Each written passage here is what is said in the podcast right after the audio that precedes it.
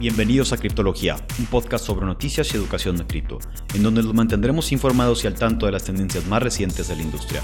Este podcast es patrocinado por Exponential Crypto, la aplicación que automatiza tus inversiones en cripto. Comienza a invertir en cripto de manera inteligente en excryptofund.io.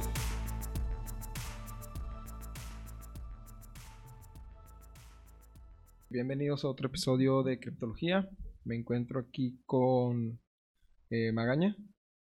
¿Qué tal? Mucho gusto otra vez. Gracias por el espacio. Y Bufo Flex a sus órdenes. Y aquí su amigo Dripto. El día de hoy, pues, eh, efectivamente traemos de regreso a Magaña a que nos hable un poquito más ahora sobre qué opciones tenemos para invertir en México. Vale, muchas gracias. Digo, como recapitulación del último episodio, eh, vimos, yo creo que ya era lo más eh, importante, que eran los resúmenes de las gráficas del comportamiento del dólar, inflación, el comportamiento de la gráfica del dólar peso, eh, el comportamiento del dólar contra el peso argentino y lo que era meritocracia. Eh, también vimos por ahí, que yo creo que es de los temas más importantes, eh, cuánto poder adquisitivo ha perdido el peso argentino como un ejemplo bastante, bastante claro de lo que el fiat puede llegar a ser en sus peores condiciones. Y bueno, por ahí vimos gráficas del diferenciar o el comportamiento de lo que es Bitcoin contra el dólar, Bitcoin contra el oro, eh, ya que llegamos a esas conclusiones en los últimos episodios de que el oro es la mejor reserva de valor, ¿no? Por eso hace sentido compararlo contra eso. Eh, otro de los puntos será cuánto dinero se ha impreso en Estados Unidos, que es lo mismo que la degradación de la moneda o su inflación monetaria, qué respalda al dólar, cuánto dinero existe como crédito en circulación, y ya por último lo que era la apreciación de los activos versus la inflación monetaria versus la inflación de los artículos de consumo que la verdad sí fueron muchos temas este, bastante, bastante importantes, eh, ya como resumen. Entonces, ahorita la idea es ver cuáles son las opciones para invertir en México. Este, y bueno, la idea es empezar con esta tabla resumen, que habla, digo, en su momento buscaremos presentarlo, pero la tabla resumen habla de todas las opciones. Eh, lo primero es CETES, después hablamos de SOFIPOS, ahorita vamos a entrar un poquito más al detalle en cada uno de ellos. Después hablamos de renta fija. Después hablaremos de lo que son las fintechs, un poco de lo que son las acciones, eh, las opciones que tenemos para invertir en arte de forma digital, no, no en tema cripto, sino en tema tradicional, y lo que son desarrollos inmobiliarios. ¿sale? Aquí no hablamos de compra y venta de casas, sino de invertir en desarrollos inmobiliarios, que eso es, eso es lo que estaré tocando por este lado. Tipo fibras. Eh, no, en este caso eso entra como fintech. Eh, aquí más bien estaremos hablando de desarrollos inmobiliarios, eh, vamos, de, empresas que se dedican a construir edificios y demás, y tú puedas este, comprar un departamento o invertir en algún local o ese tipo de cosas, de, la manera tradicional. O sea, serían tipo constructoras normales, tradicionales. Empresas de, desarrolladoras como tal. y por último, ya en su momento, en, en, unos siguientes espacios, tocaremos ya lo que son las cripto, por eso lo dejo ahí como, como en duda, ¿no? Cada uno, de, cada uno de ellos lleva un rendimiento bajo, promedio, alto. Ahorita entraremos un poquito más en detalle en cada uno de ellos. Este, y cada uno representa un riesgo, puede ser bajo, medio alto, o un horizonte para invertir, que también lo explicamos ahorita más a detalle, que puede ser corto, medio o alto. Abajo pongo ahí nada más que yo creo que es el resumen de todo lo que vimos en la presentación anterior, que es lo yo considero lo más importante, entender la diferencia entre lo que es inflación CPI o inflación tradicional contra lo que es una inflación monetaria. Entonces aquí en esta tabla simplemente pongo el resumen de lo que es una inflación monetaria del dólar en los últimos 20 años, que si tú haces el cálculo anualizado es una inflación del 12 al 13%. Es muy alta. Y eso viene derivado de la impresión del dinero, que fue lo que comentamos anteriormente. Y una inflación monetaria en los últimos 100 años, anualizado, nos lleva a un 6-7%, que sigue siendo alta. Sigue siendo más alta de lo que Estados Unidos eh, dice que busca que es un 2-3%, ¿no? Digo, eso es, eso es una inflación CPI, acá hablamos de inflación monetaria, ¿cuánto dinero imprime? Y ya las últimas dos ejemplos es la devaluación del peso contra el dólar, que tú si haces el cálculo, eso nos lleva a una depreciación del peso de 3% anualizado en los últimos 20 años, y lo que es la inflación del peso, que eso es lo que, lo que México o el gobierno reporta como inflación, el CPI en los últimos 20 años en promedio eh, va a un 4.3. Estos números son bien importantes porque son contra los que estás compitiendo. Esos cuatro, de la inflación monetaria, la devaluación, inflación, para con esos llegar a una conclusión de qué te conviene invertir a corto, mediano y largo plazo. Yo, tengo una duda en, esta parte. ¿Se acuerdan cuando el dólar valía 10 pesos? Sí. Claro. ¿Cómo es que en un periodo tan corto tuvimos una inflación de prácticamente 100%? Pues es precisamente la política monetaria, que eso es lo más importante de todo, la política monetaria, y en su momento lo tocaremos contra Bitcoin, pero ahí está todo. Lo demás viene siendo ya política y otras cosas, hablando del CPI, de qué es lo que hace la canasta y demás. Entonces, por eso yo creo que es una distracción la que comentan este, los gobernantes eh, para dar ese número, ¿no? Para, para no hablar de una inflación monetaria, que esto daría mucho más miedo a los mercados, ¿no? Estar hablando de 6, 7, 10 en un país que es la reserva mundial y pues obviamente el peso estaría igual o más, ¿no? Pero, pero serían los, los valores más reales, ¿no? Claro. Sí, ahí no hay forma de pensar que es una cosa u otra, o que si la canasta es una u otra, es simplemente cuánto dinero existía en circulación, punto. Esa es la lógica. Ah, entonces fue, fue principalmente por causas de inflación monetaria, se imprimió mucho más dinero. La política monetaria, de, en este caso, de imprimir o, degradar la moneda, que es lo mismo. perfecto. Y eso deriva de las necesidades que tenga cada país o cada eh, gobernante, etcétera, ¿no? Entonces, lo primero que empezamos es, eh, como comentarios, es lograr tener una o generar ingresos suficientes para cubrir el 100% de los gastos de tu estilo de vida. Sin préstamos importantes, que en su momento en el primer episodio hablábamos de, lo que era el, el, método FIRE, que en este caso sería el nivel 4. Ingresos conforme a tu estilo de vida sin préstamos. Eso es el balance. Si ya se cuenta con algo, eh, con algún préstamo para una casa o algo de ese tipo, sería una buena excepción. Digo, aún así siempre es bueno analizar si se puede refinanciar a un menor este porcentaje del actual contratado, este, o si tienes alguna otra opción para adelantar ese pago y que no sea una carga por 5, 10, 15, 20 años. Digo, eso es una buena excepción, digo, porque al final es, una, es un patrimonio, es una seguridad para la familia, digo, eso no se cuestiona, ¿no? Después de esto, lo mejor es lograr como mínimo 3 a 6 meses de, ahorro eh, conforme a tu estilo de vida siendo lo mínimo recomendable tres meses, pero pudiera ser este, digo, hasta seis. No de sueldo, del estilo de vida, eso es bien importante. Un ejemplo es que si una persona gana 20 mil pesos y su estilo de vida es 15, entonces hablaríamos de un ahorro de 45 mil pesos, tres veces el estilo de vida, como un fondo de emergencia, idealmente pues hasta seis, en este caso 90 mil.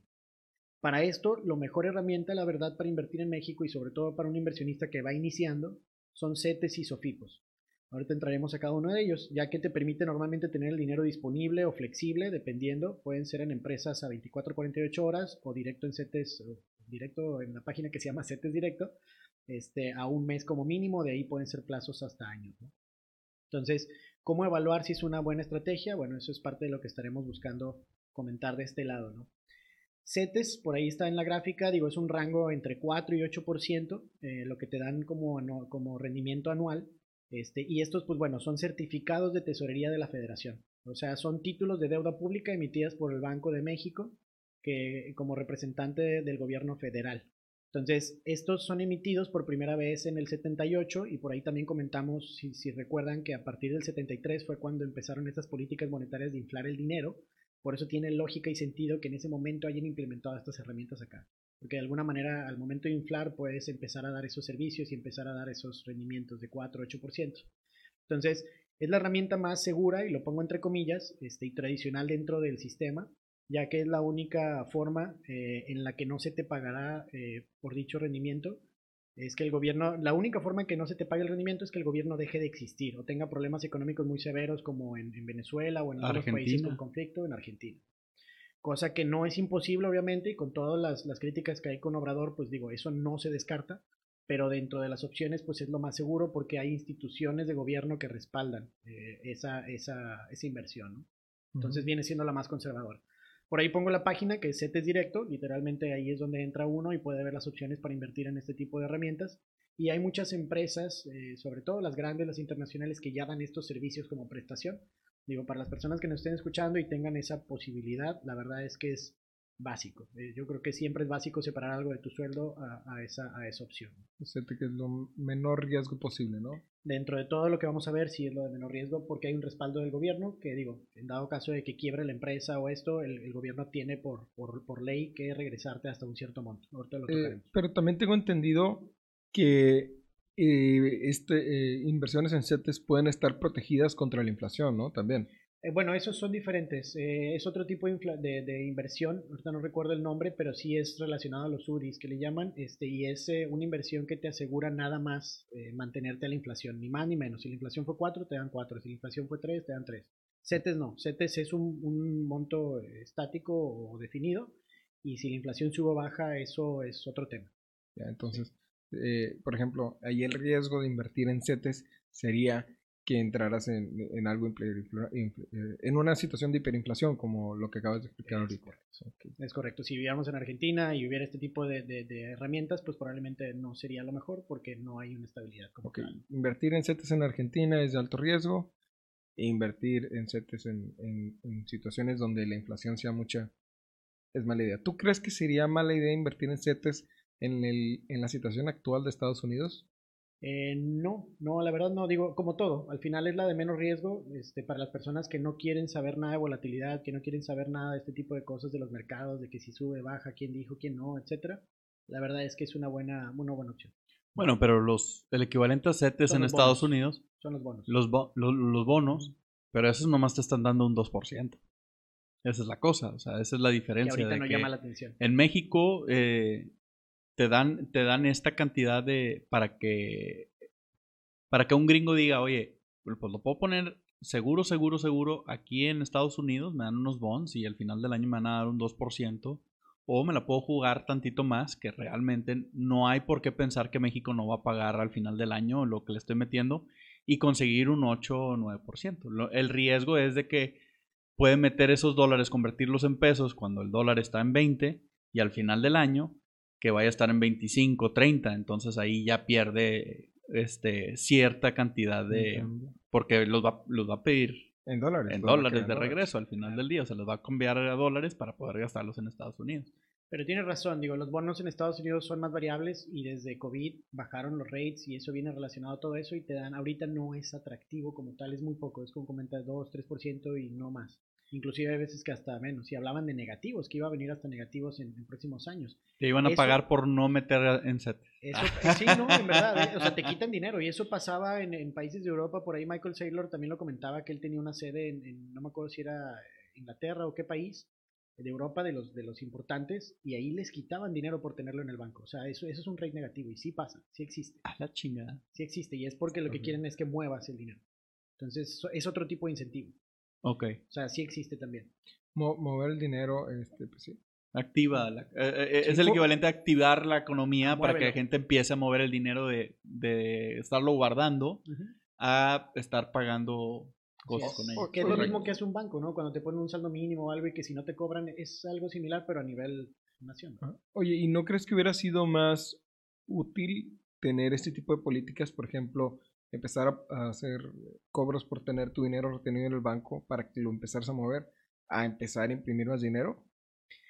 Pues no, la verdad no. Digo, empezar a imprimir más dinero, digo yo, con todo esto de lo que hemos visto, no creo que sea la solución realmente nunca, más que cuando sea una crisis internacional tipo eh, la Segunda Guerra Mundial, algo así que pudiera haber un debate por ahí de si, si se requiere o no, pero la verdad yo no le veo necesidad de ningún momento tener que imprimir. Puedes digo, la verdad, digo, puedes cobrar más impuestos, puedes ser más, este, hacer menos gastos como gobierno, puedes ser, este, más, eh, tener una mejor administración, o sea, hay muchas cosas que se pueden hacer. Digo, hablaban en Estados Unidos, cortar los gastos de la NASA, eh, cortar los gastos de Medicare, o sea, hay muchas opciones que puedes hacer antes de decir, ya, no hay nada más que, para, más que imprimir. Ya, Entonces, realmente sí debería de haber otras opciones. Yo creo que esa es la última, desde mi punto de vista, ¿no? Porque eso es lo que afecta, eso es lo que diluye la moneda y ya no hay reversa, ¿no? Y si haces una reversa, que es lo que va a hacer Estados Unidos ahora, afectas a todos los mercados como lo estamos viendo ahorita. Sí, no, y, muy fuerte. Sí, muy fuerte. Entonces yo creo que hay más daño así. Pero bueno, al final, eh, ahorita afortunadamente en México, digo, CETES es interesante, es atractivo porque pues 4-8% no es nada despreciable. ¿no? digo, aunque la inflación sea 5, 6, al menos quedas tablas o 7, digo, estás dentro del rango, de no perder tu poder adquisitivo. el, chiste de invertir, recordamos, es que nuestro dinero no se haga menos con la inflación, ¿no? Ese es el objetivo principal que tenemos en mente, o sea, ganar ya va sobrando, o sea, pero lo principal que buscamos es que nuestro dinero sobrepase o se mantenga con la inflación. Es correcto. Y bueno, la siguiente opción que, está ahí es la, lo que son SOFIPOS. Se le conoce a SOFIPO como una sociedad financiera popular. Son organizaciones que constituyen como sociedad anónima de, de capital variable y están especializadas en las microfinanzas sin ánimos de especulación y lucro, ofreciendo planes de ahorro y préstamos para sus asociados. Estas operan por medio de las, ah, de las autoridades, o en este caso correspondientes o reguladores, que, se lleva a cabo por la Comisión Nacional Bancaria de Valores, en este caso, este, y también la Conducef, Y bueno, la Comisión Nacional para la Protección de la Defensa, que es la CONDUCEF, este, eh, bueno, que es de la defensa de los usuarios de, usuarios de servicios financieros. Es un organismo efectivo para la protección y defensa de los intereses y derechos de los usuarios ante instituciones financieras. Digo, todo esto viene de gobierno. Sinceramente no sé cómo funciona en otros países, o sea, qué instituciones haya y hasta qué montos resguarden y todo, pero bueno, ahorita estamos hablando de las opciones de México, ¿no? Entonces, la verdad es que Sofipos es una mejor opción que CETES, porque igual está regulado, este, pero te dan un poquito de mejor rendimiento, 1 o 2% más de lo que te daría CETES de forma natural. Pero pregunta, ¿una Sofipo es una institución gubernamental? O sea, ¿es el mismo gobierno manejando dinero o no? No, son empresas privadas este, reguladas por gobierno 100%, y en este caso protegidas por el gobierno. Y como se supone que es sin fines de lucro, este, pero ellos sí especulan, o sea, ellos invierten en, otras cosas. Ah, e, ellos, por es diferente a CETES que es préstamo al gobierno. O sea, sí podría haber, por ejemplo, una Sofipo, bueno, me imagino que no, pero que nunca va a pasar, pero sí podría haber una Sofipo que invierta tu dinero en cripto, por ejemplo pudiera pasar en algún momento, pero ahorita no lo creo porque como están reguladas, este, pues todo eso ahorita no es parte de lo que está permitido, entonces no, no creo que en un horizonte cercano vaya a ser el caso. Yo creo que más en las empresas privadas, que lo vamos a ver ahorita en rentas fijas. O sea, se puede decir, a lo que estoy entendiendo es de que las OFIPOS es el, el intermediario entre tú y gente que está buscando capital para hacer correr un negocio. y, y, ellos tienen que decir en qué lo, en qué lo están metiendo. O sea, te están, te están diciendo, oye, ¿sabes qué? Eh, llegó Pepito y quería poner una tienda de helados, entonces nosotros hicimos nuestro análisis y le dijimos que sí y le prestamos la lana y a ti te toca un cierto por ciento. Y cuando dices que es sin fin de lucro significa que si el rendimiento fue de 8, es 8 parejo para todos. O sea, eh, no, realmente son, es como CETES, es un monto definido a un plazo X. Entonces me imagino que lo demás es pues para el negocio, o, sea, para el propio negocio, pero realmente no tiene un fin de lucro porque es, digo, le llaman eh, financiera popular porque realmente son inversiones eh, que le permiten, pequeñas y que permiten este acceso a, a, todo el mundo o más amplio. ¿Qué es lo que buscaba cripto en algún punto? O sea, como que tener esta amplitud de que no tengan que ser privadas, contratos, este, cosas más complicadas este, pero para de, parte del gobierno. Viene, viene de ahí. Correcto. Sí. Entonces, eh, el enfoque es, es, un poquito diferente. Y bueno, beneficios de esta inversión es bajo riesgo, eh, en este caso de perder tu capital invertido por ser una cuenta con respaldo del gobierno por medio de la Conducef para este tipo de inversiones. Muchas opciones de horizontes de inversión que tienen y rendimientos decentes para eh, cubrirte en este caso de la inflación ordinaria, ¿no? en condiciones normales se protege hasta 400 UDIs, que en este caso hablamos de 2, millones 500, eh, millones 55 mil pesos. Eso es lo que cubre eh, una inversión de, la Conducef y demás. O sea, si estuvieras invirtiendo arriba de eso y la empresa quiebra, por razones macro, lo que quieras, políticas, lo que sea, el gobierno nada más te puede respaldar hasta este monto. Entonces por ahí también hablaban de que este monto se protege, o sea, hay 4, 5, 6 opciones de SOFIPOS, tú puedes tener 2, 2, 2 millones en cada una de ellas y esas sí están protegidas, si las tienes diversificadas ahí. Entonces, eso habla de una inversión única. Entonces, también eso es importante saberlo, ¿no? Este, y eh, es, es, lo mínimo que buscas como inversionista si no quieres entrar en el mundo de las finanzas, noticias, análisis, volatilidad, etc. Y con esto logras mínimo no perder tu poder adquisitivo, que es lo que acabas de comentar, ¿no? Es una excelente herramienta para iniciar a invertir y principalmente para un ahorro o un fondo de emergencia a corto plazo en ambientes de crisis o incertidumbre puede ser una buena opción, que es lo que platicábamos ahorita, ¿no? Ahorita como están los mercados y las condiciones de hoy en día, CETES no suena nada, este, nada descabellado como una buena inversión, cuando en otras condiciones pues realmente no, no es tan atractivo. Y como inversión mínima puede ser desde 100, 500 pesos, por eso hablábamos de que son muy accesibles, eh, por eso hablan de finanzas o de, sí, de, de, finanzas populares, ¿no? En este caso hablamos de 100 a 500 pesos que puedes lograr invertir y dependiendo de la plataforma eso, eso varía. ¿no?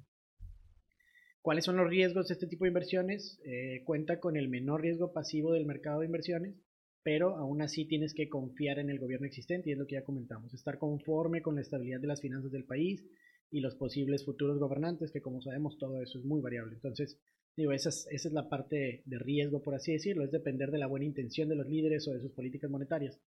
Y el riesgo real es estar por debajo de la inflación monetaria, que para mí eso es como el riesgo más grande de este tipo de inversiones, que estás justo en la inflación natural, no, bueno, la inflación eh, tradicional, que es la del CPI, y no la inflación monetaria. Entonces ya en ese tipo de entornos monetarios, pues realmente estás perdiendo valor adquisitivo en términos reales. Una, una pregunta. ¿Qué pasa si tú haces tu análisis, eh, analizas varios países diferentes, llegas con uno donde la, la política monetaria hace sentido, eh, se ve saludable, y dices, bueno, inclusive podría ganar un poquito, no, no perderé mi valor adquisitivo y, y, podría a lo mejor generar un poquito de, de, de ganancia, pero las personas al político o al político en turno de ese país no les agrada. Eh, sería una buena inversión, podría causar incertidumbre, le agrega algo de especulación o... Sí, digo, la verdad es que es, es, muy variable. Digo, yo creo que tendríamos que hablar de ejemplos específicos, pero ahorita en México, eh, pues yo lo vería todavía como una buena inversión, todavía. No sé de aquí a dos años cómo evolucionen las cosas con el gobierno actual, pero yo lo vería como una buena inversión. Si hablamos otra vez de Argentina o países con más conflictos como Venezuela o algún, algún país con, con conflictos realmente graves, pues definitivamente no a estar invirtiendo en eso, Ajá, por o sea, ni pensarlo, ¿no? Pero digo, yo desconozco la verdad las condiciones políticas, por ejemplo, de Colombia, de Paraguay, de, de, de, no sé, de un Costa Rica inclusive, o del Salvador, ahora con los bonos que van a sacar también para invertir. Digo, habría que analizar cada uno de ellos dependiendo de la situación en la que estés y, y ver, ver si vale la pena o no. Digo, pero, eso ya es. Pero sin específico. duda la situación política del país sí influye. O sea, puede tener claro. una política monetaria perfecta, pero si a la gente no lo quiere, podría haber y agrega riesgo a la ecuación, ¿no? Sí, totalmente. O sea, yo sobre todo en, en, gobiernos totalitarios. Yo creo que o, como lo estás explicando, lo que yo interpreto es de que como cuando tú compras acciones, tú estás viendo la compañía. En, un, en, algún momento, si el CEO por alguna razón, oye, sabes que eh, lo cacharon, eh, no sé, drogándose o lo que tú quieras, pues las acciones bajan. Porque, claro. por, por, por especulación, ¿no? O, o si dice que van a comprar Twitter, por ejemplo, de que, bueno, pues, y dice que lo va a comprar, entonces sube, baja. Yo creo que lo que es CETES y, y, y, y todo lo que tiene que ver con el gobierno mexicano, el, eh, la cabeza, la cara es el mismo presidente, ¿verdad? Si, si, hay rumores que van a hacer un, un, un coup o este, un military coup, eh, o, sí. o, o, que el güey anda le encontraron una casa o, o, o así. Le... Que, no, que, no, puede explicar de dónde salió, baja. se la dio tal. Que ya está pasando, digo, hay muchas cosas que están saliendo ahorita, por eso también hay que tener cuidado, hay que estar la con la atención y todo y saber si, si hay que moverse, hay que moverse. Digo, lo bueno es que tienen eh, horizontes cortos, entonces también puedes tú de alguna manera protegerte en base a eso. Ah, entonces, muy importante es saber la situación política del claro. lugar en el que estás invirtiendo. Por ejemplo, si tú tienes inversiones en Estados Unidos, tienes que estar al tanto de la política de Estados Unidos cómo es, y cómo están las políticas monetarias, y no solo las monetarias, sino en qué se está gastando el dinero. Claro. Si tú tienes tu dinero en Argentina, tienes que estar al tanto de lo que, lo que está pasando allí, este, cómo se están gestionando las cosas, qué propone la gestión, hay que estar informados. Correcto. Sí. Digo, no, no es que sepas todo 100% al día, pero nada más con que sepas las cosas clave que vayan pasando, ¿no? Así es. Y lo que te decíamos ahorita, digo, si al rato te dicen en Estados Unidos que ahora los rates son negativos, pues bueno, pues para qué lo tienes ahí. Sí. Ese tipo de cosas, no hay que estar al tanto, definitivamente, eso es, es, variable. Digo, lo que yo he visto en México es que CETES ha sido muy constante, la verdad. Digo, varía entre 4, 8, 7, por ahí, pero ha sido constante desde hace ya al menos unos 20 años. Entonces esperamos que así, así siga como buena opción. Y bueno, ¿cuáles son las opciones de horizontes para invertir en esto? Hablamos digo, desde 48, 1, 3, 6 meses hasta 5, 10 años. Entonces realmente existen todas. Este, y bueno, hasta ahí no sé si hay alguna otra pregunta. No, pues de estos dos. Esta, eh, eh, estas dos están 100% reguladas por, por, Correcto, el, por la conducir. A diferencia de lo que viene. A diferencia de lo que viene. Eso ya, ya queda Esto en ya es, privado, eh, base a tu esfuerzo o lo que una compañía ya privada. Es correcto. Aquí okay. sí ya nadie va a salvarte, nadie va a venir a decirte no hay problema, perdiste, aquí va, nada. A, a, a menos de aquí compres, ya eres tú. ya eres tú. A menos que compres algún seguro sobre lo que lo ofrecen exacto. o no. Ajá, sí. sí, exacto, exacto. Seguro de inversión. Entonces, bueno, una vez que se logra un fondo de emergencia suficiente para cubrir al menos 3, 6 meses de un estilo de vida, se puede empezar a analizar otro tipo de inversiones o es el momento para empezar a analizar otro tipo de inversiones de mayor riesgo, estando ya, digamos, en lo que era la metodología FIRE en un nivel 5, que hablamos ya de una seguridad financiera. Una vez que llegas a ese rango de una seguridad, una estabilidad, ya te puedes dar ese lujo, riesgo de poder este, invertir en otras, en otras plataformas, ¿no? que te den un poquito más de rendimiento con obviamente mayor riesgo. A partir de este tipo de inversiones en adelante, que es lo que acabas de comentar, ningún capital está protegido por el gobierno. Todo eso lleva un riesgo inherente dentro de las organizaciones o administración de una empresa privada. Este tipo de herramientas es ideal para cuando ya se tiene suficiente capital para lograr un modelo tipo FIRE, que es lo que comentamos, con el rango de ingresos pasivos moderado, hablando ya de un 10, 14%, un poquito más arriba, donde eliminas la mayoría de los riesgos de la volatilidad de los mercados, este, cuestiones operativas y buscas vivir eh, estos ingresos pasivos definidos. Y hablo, hablo temas operativos, eh, me refiero de, de, de, tú administrar una empresa o de tú llevar algún negocio, a eso me refiero con quitar las cuestiones operativas, ya eres un inversionista únicamente. Esas opciones este, no son muy atractivas cuando se va iniciando por el, capital, por el capital necesario que demandan o por los rendimientos que pudieran llegar a sonar, pero los horizontes, este, la verdad es que también son, son amplios y cuando buscas rendimientos más agresivos, esto, esto ayuda. Esto ayuda. Ok, Tiene sus eh, beneficios déjame y... aclarar un poquito aquí. Sí. Eso quiere decir que, por ejemplo, nosotros tres nos juntamos, hacemos una empresa, aportamos cada quien capital y al principio para que la empresa esté operando, pues nosotros tenemos que estar metidos en la parte de operación, ¿no? tenemos que estar pone tú que vendemos paletas, ¿verdad? Entonces tenemos que ir paseándonos con el carrito, ofreciendo. Eh, a lo mejor Pablo va y, empieza a pegar pósters y demás.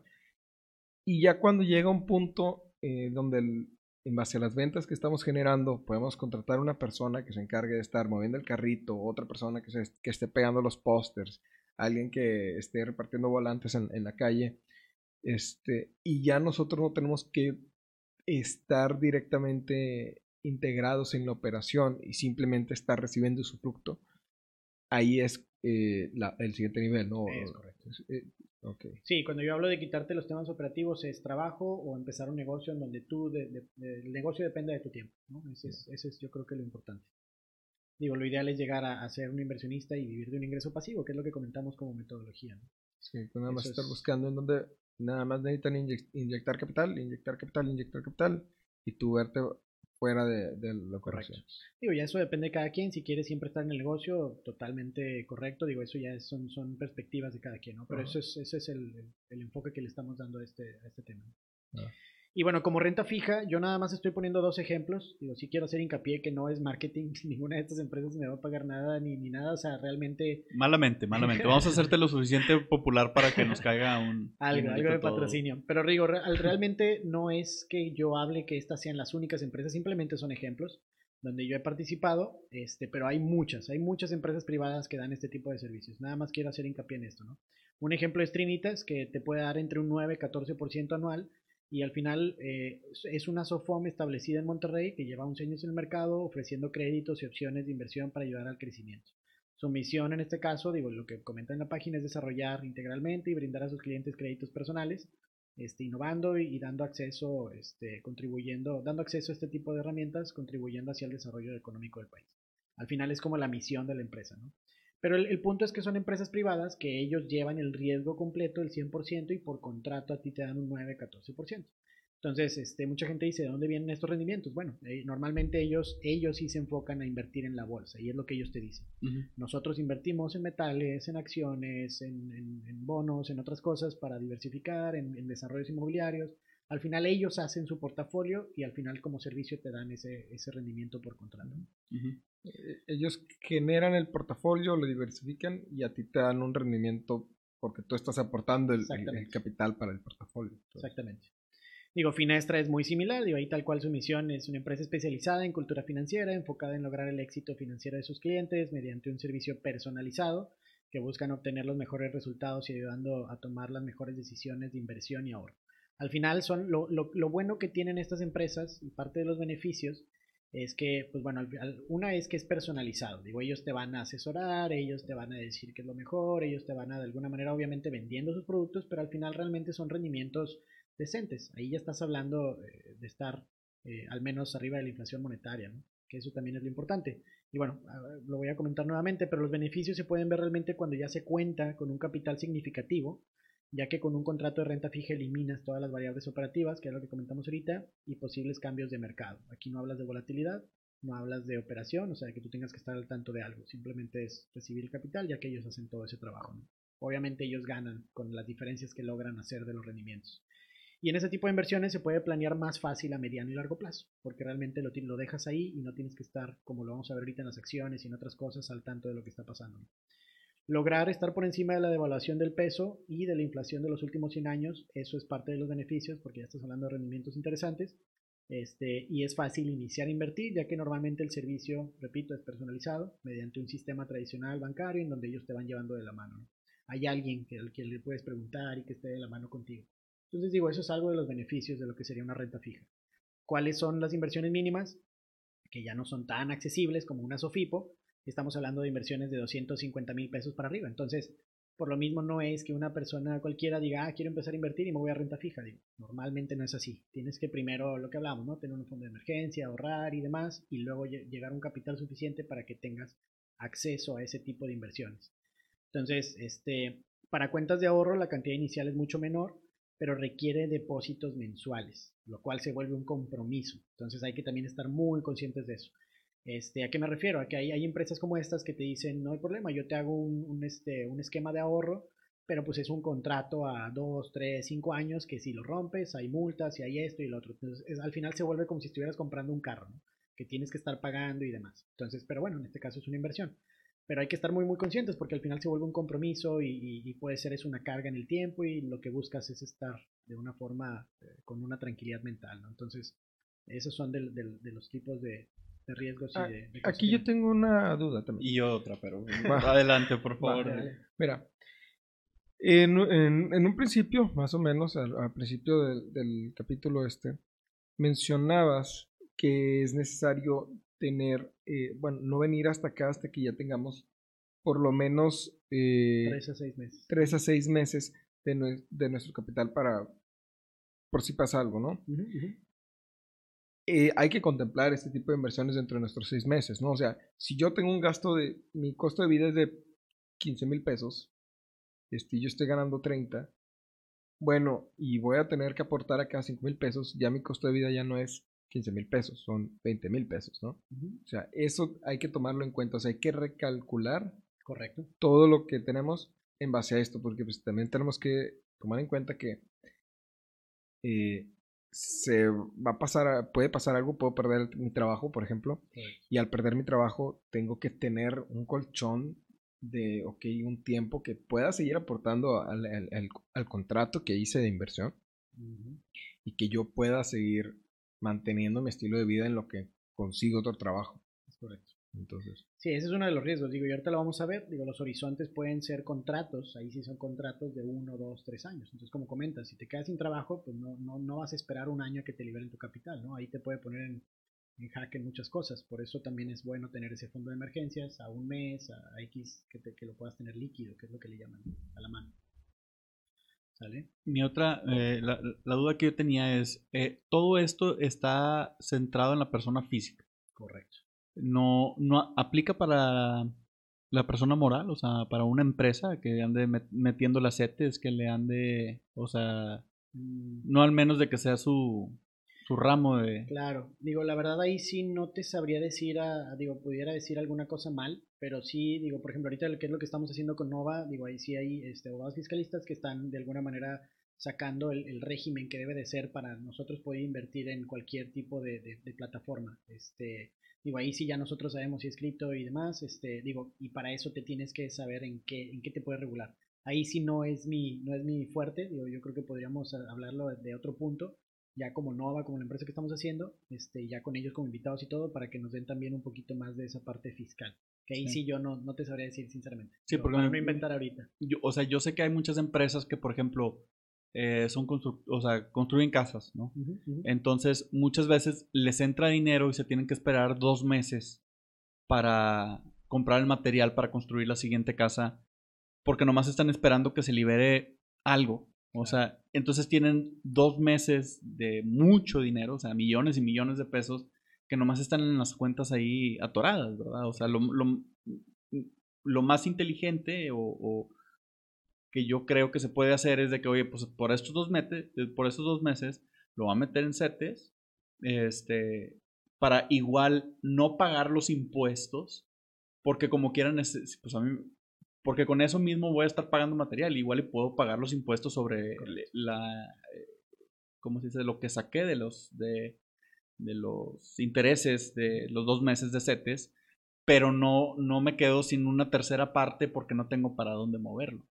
Sí, correcto. Digo, eso es parte de lo que ayuda, digo, y muchas empresas sí lo hacen. Este, de hecho, pues, donde yo estaba, igual que Sowens, daban ellos el servicio de, de CETES, pero precisamente porque ellos también agarraban una parte del capital y la tenían ahí y le daban vuelta ese dinero para luego dar pagos de, de, nóminas y otras cosas. Entonces, para la cuenta corriente que le llaman. Sí, correcto. Entonces, sí, sí hay opciones, digo, pero la parte legal, eso sí, la verdad la desconozco, sinceramente. Okay, o sea, cómo, cómo, sería eso.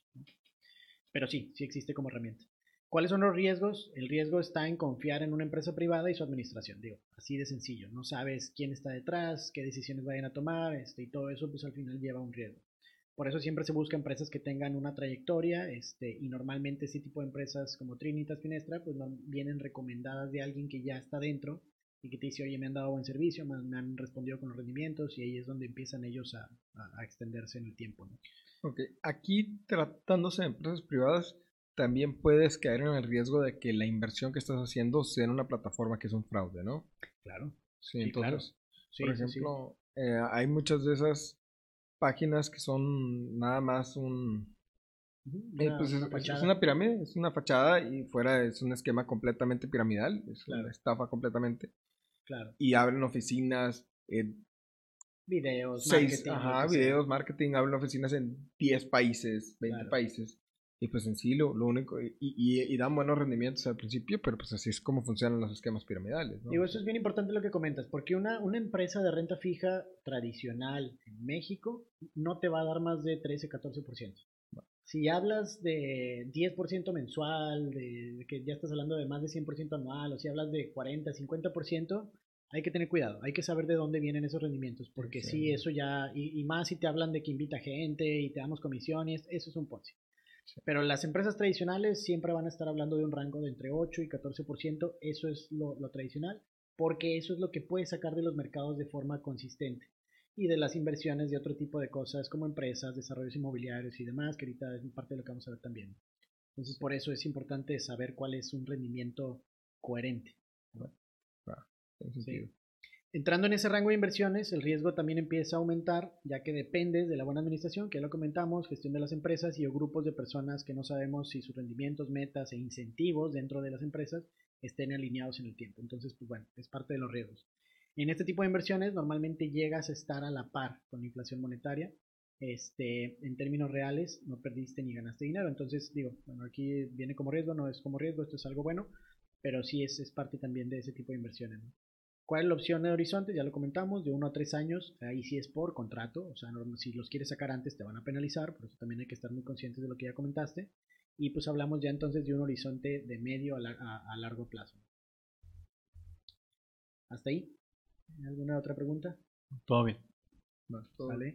este, Digo, ya las siguientes opciones son las fintechs, las fintech, este, que al final eh, es una tecnología financiera aplicada a todo tipo de actividades financieras y de inversión ya existentes en una sociedad. Entonces no es lo mismo fintech de México a fintech de, Estados Unidos, hay muchas este, opciones diferentes. ¿no? Tú dirías, bueno, tú dirías que inclusive cambia la definición de fintech cuando estás en México a cuando estás en Estados Unidos ¿O sigues hablando de las mismas actividades? No, yo creo que no cambia. Realmente lo que hace una fintech es que sea un tipo de crowdfunding y que tengas acceso eh, vía línea o vía internet sin necesidades de, locales, de gente que te esté llevando de la mano, ese tipo de cosas, ese tipo de servicios que te da una empresa privada de renta fija. O sea, fintech es, está la página, tú entras, compras y listo. Ya, no, no estás hablando con alguien por teléfono, nadie va a tu casa a ayudarte a invertir. es una aplicación, tú la bajas, le picas depositar dinero, llega tu depósito, te diga, sí, ya nos llegó tu dinero, perfecto. Acepto condición, términos y condiciones, este, ahí hay un chat de, soporte, pero ya. y como dices, también hay empresas que han salido, han tronado, entonces hay que saber diferenciar esa parte, que es vamos, algo de lo que vamos a comentar. Pero lo interesante de eso es que las fintechs siempre hablan de rendimientos similares a lo que están eh, dando como servicio, en este caso digital, y ahorita lo vamos a ver. Este, la clave de estas herramientas es dar acceso a cualquier nivel de inversionista por medio del crowdfunding y de las plataformas existentes que operan gracias al Internet. Eso es. Entonces, este tipo de inversiones es ideal para cuando ya se tiene una interacción en el día a día con celular, tecnología, aplicaciones móviles y también son ideales para la gente que busca un riesgo eh, medio dentro del, mercado. Hay una página que se llama FICO, que es la plataforma de Asociación Financiera de Colectivo. No, eh, un segundo porque no alcanzo a ver aquí. Pero es la Asociación de Plataformas de Fondeo Colectivo. Esa es la FICO. Entonces, es la única eh, como asociación ahorita dentro de México que está buscando regularse contra el gobierno. De hecho, entras a la página y dicen que están en, en regulación desde hace ya como un año y medio, dos años. O sea, llevan un buen rato con esto. Este, porque México paró la ley fintech de seco. Pero esta es como la asociación más fuerte que está ahorita moviendo eso.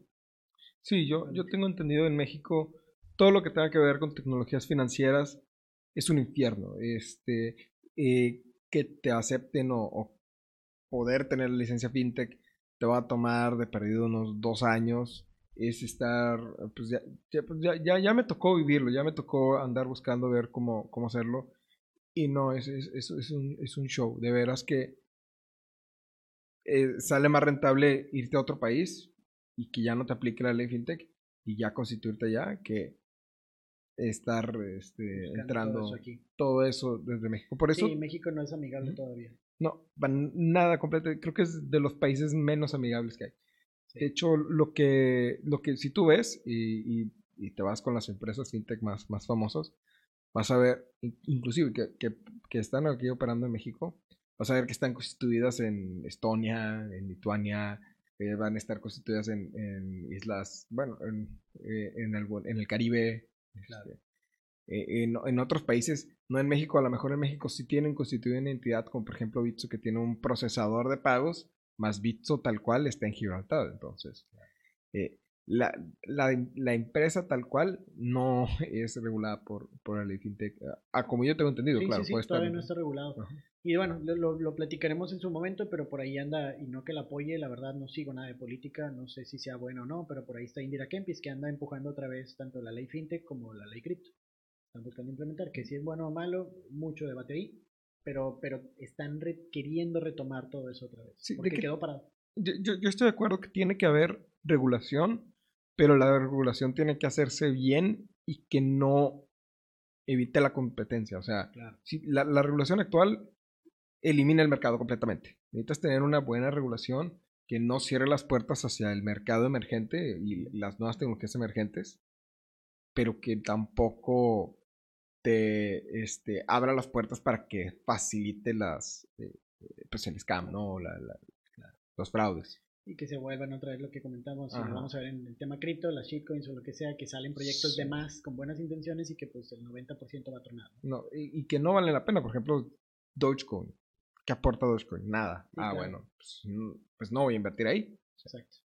Entonces, bueno, en, la, en, la, parte fintech es muy similar. Ahorita lo único que quiero que sepan es que existe esa página. Yo le recomendaría a la gente que nos escucha que al menos, digo, que no agarren ninguna página que, está, que te salga en Twitter, en, en, Facebook, en cosas así raras, que de repente te diga, mira, aquí para invertir, no sé qué. Primero hay que checar que esté alineada al menos con AFICO. Y eso ya les da de alguna manera un poquito más de soporte, porque están en cola para ser reguladas. Entonces, de alguna manera no están escondidas, no están haciendo tiempo, no, no están fuera del grid, ¿no? Entonces todo lo quieren hacer legal, pero pues México pues no, no apoya como tal, ¿no? Y ahí pues bueno, está Fluenta, digo yo al menos las que conozco, que sé que son buenas, este, porque no conozco todas, como todo ya es de gustos, pero ahí está Fluenta, Dopla, Cien Ladrillos, Brick, este, em, hablamos de Lendera, hablamos de, de, muchas, ¿no? De, de, todas las que están aquí, Monific, Snowball, etcétera, Yo Te Presto y demás. Entonces, eh, ahí también tú en la página puedes entrar y, dividir. Puede ser tanto de préstamos, puede ser inmobiliario, que es lo que tú decías ahorita, como 100 ladrillos, como Brick. Este, puede ser también eh, de lo que son las franquicias, que también hay, hay como crowdfunding para comprar franquicias. Entonces, todo eso se puede ya de alguna manera eh, ver en este tipo de plataformas. ¿Cuáles son los beneficios? Rendimiento definitivamente por encima de la inflación tradicional y en algunos casos bien invertido arriba de la inflación monetaria. Este tipo de opciones normalmente te deja por lo menos en un punto medio de no perder ni ganar, que es lo que ya comentaste, o inclusive ganar un poco de valor adquisitivo, que es lo mínimo que buscamos como un inversionista, no diría experimentado, pero ya de alguna manera queriendo entrar a este mundo de las inversiones. Y existen servicios que te dan rendimientos fijos y otros que te dan rendimiento variable. Entonces también hay que entender qué plataforma eh, te gusta o qué tipo de modelo quieres llevar. Hablo de los de préstamos. Los de préstamos son a un año, dos años, tres años y te dan una fija Este, pero en el mobiliario te dicen, dependiendo del desarrollo, al final puede variar y demás. Hay unos que te pagan a tres meses, otros a seis, otros al final del desarrollo. Entonces, depende de la plataforma. Yo, yo tengo una duda en cuanto a las plataformas de préstamos, ¿no? Mm. Tú tienes una cantidad de dinero que te aportan tus usuarios, que es el que puedes prestar, y tienes una cantidad de dinero prestado. ¿Cuál vendría siendo, o bueno, y me imagino que el ideal es llegar a 50 por 50-50, ¿no? O sea, que la mitad de tu dinero esté prestado y la otra mitad esté disponible para ser prestado, o cuál, eh, qué es lo que normalmente se ve, o no sé si estés... Fíjate que no, no, nunca había pensado en esa parte. Sinceramente no, no conozco cuál sea el modelo que más funcione. Me imagino que todos tienen modelos diferentes. Pero definitivamente tienen que tener liquidez y para poder este, Claro. tanto dar los rendimientos o la gente que pueda llegar a cancelar los contratos, aunque sea con, con cobro o algo, digo, todo eso me imagino que deben de, de tenerlo ya este, de alguna manera calculado. Sí, es que lo Sí, que ¿no? yo me, lo, como yo me lo imagino, como yo lo veo, es que entre más porcentaje de ese, de ese pool, por, por llamarlo de alguna manera, esté prestado, o sea, no lo puedan mover porque lo tiene alguien más y, y es- esté en, en forma de deuda, mayor es el rendimiento que tú les puedes dar a tus, a tus usuarios, porque pues todos los que aporten, o sea, todos los que te están dando capital, tú les estás dando una renta fija, entonces Claro. eso puede crecer entre mayor porcentaje de ese dinero realmente esté prestado. Entonces, la- lo, ideo, lo ideal sería buscar que eso sea ma- maximizarlo, pero tú como, o sea, tú como, tú como empresa necesitas también tener liquidez por si alguien quiere salirse o, o como tú comentas, ¿no? Sí, digo, al final de- debe de haber ahí varias variables. La verdad, sí, no lo había pensado en esa manera, porque realmente uno de los riesgos más grandes, y ahorita lo vamos a ver, es este, el, el- lo que le llaman la, la mora, o sea, el que no paguen. Eso es, yo creo que el riesgo más grande en los de préstamos, porque Que sí hay muchas personas que sacan préstamos y no pagan. Y no les importa si tienen mal, mal historial crediticio, se inventan otras formas de seguir pidiendo préstamos y no pagar. Digo, hay mucha gente que sí es. Entonces, estas empresas normalmente, al menos por ejemplo en Afluenta, que sí tuve la experiencia ahí, te dicen el rendimiento calculado va a ser del 18-20%, pero ya calculando lo que es el, el- no me acuerdo cómo le llaman, el de mora, este, que no paguen, puede llegar a un 14-16% según el porcentaje que tengan ellos como estadística. Entonces, te, te venden un rendimiento, pero al final el real normalmente termina siendo menor, por eso. Y tú lo ves, tú puedes, digo, en ese tipo son micropréstamos, entonces tú inviertes 10 mil pesos y la plataforma presta 50, 70, 100 pesos, 200 a diferentes usuarios y ahí te viene, tu dinero está prestado a 100 personas, aunque sean 10 mil pesos.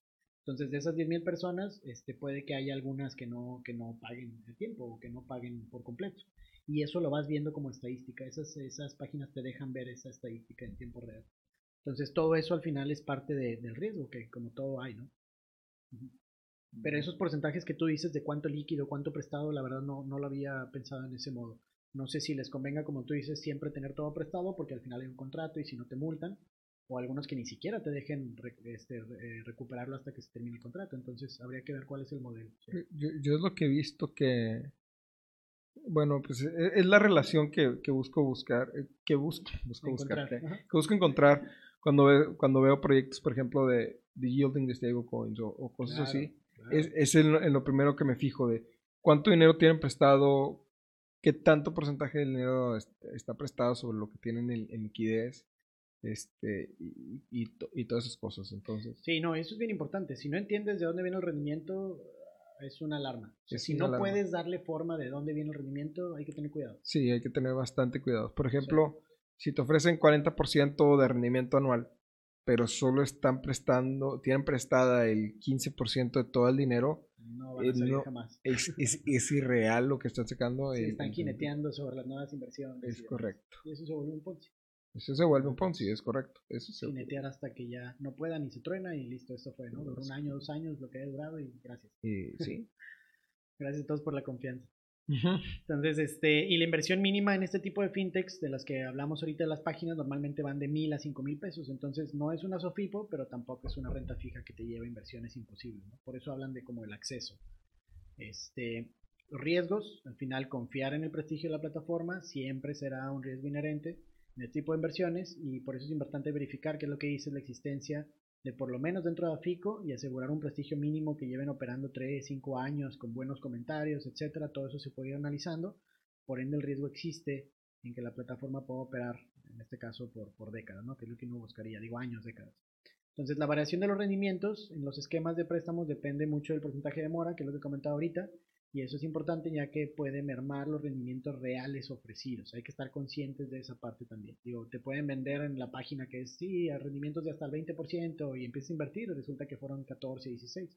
Que nada malos, pero pues no son los que te prometieron. ¿no? Sí, pero te dijeron hasta. Es Ahí, correcto. Ese es el Es correcto. chiste. Entonces, eh, depende de las inversiones o desarrollos que, que ellos eh, hagan, ¿no? O que realicen. Y es importante conocer de dónde salen esos intereses, que es lo que tú comentas. Si no le puedes dar forma, cuidado. O sea, es mejor alejarse, es mejor no, no entrar y, y- y seguir estudiando lo tuyo, lo, lo que te gusta, etc.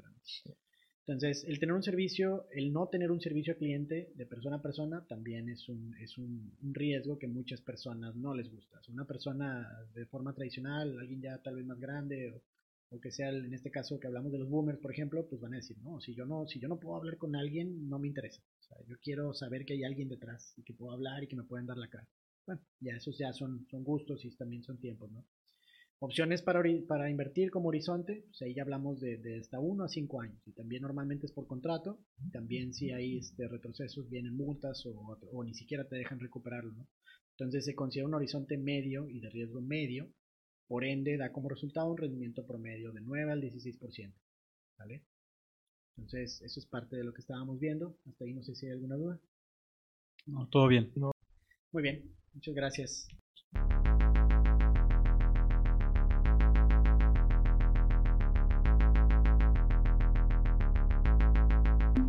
Gracias por escucharnos. Estás a un paso más de convertirte en un criptólogo.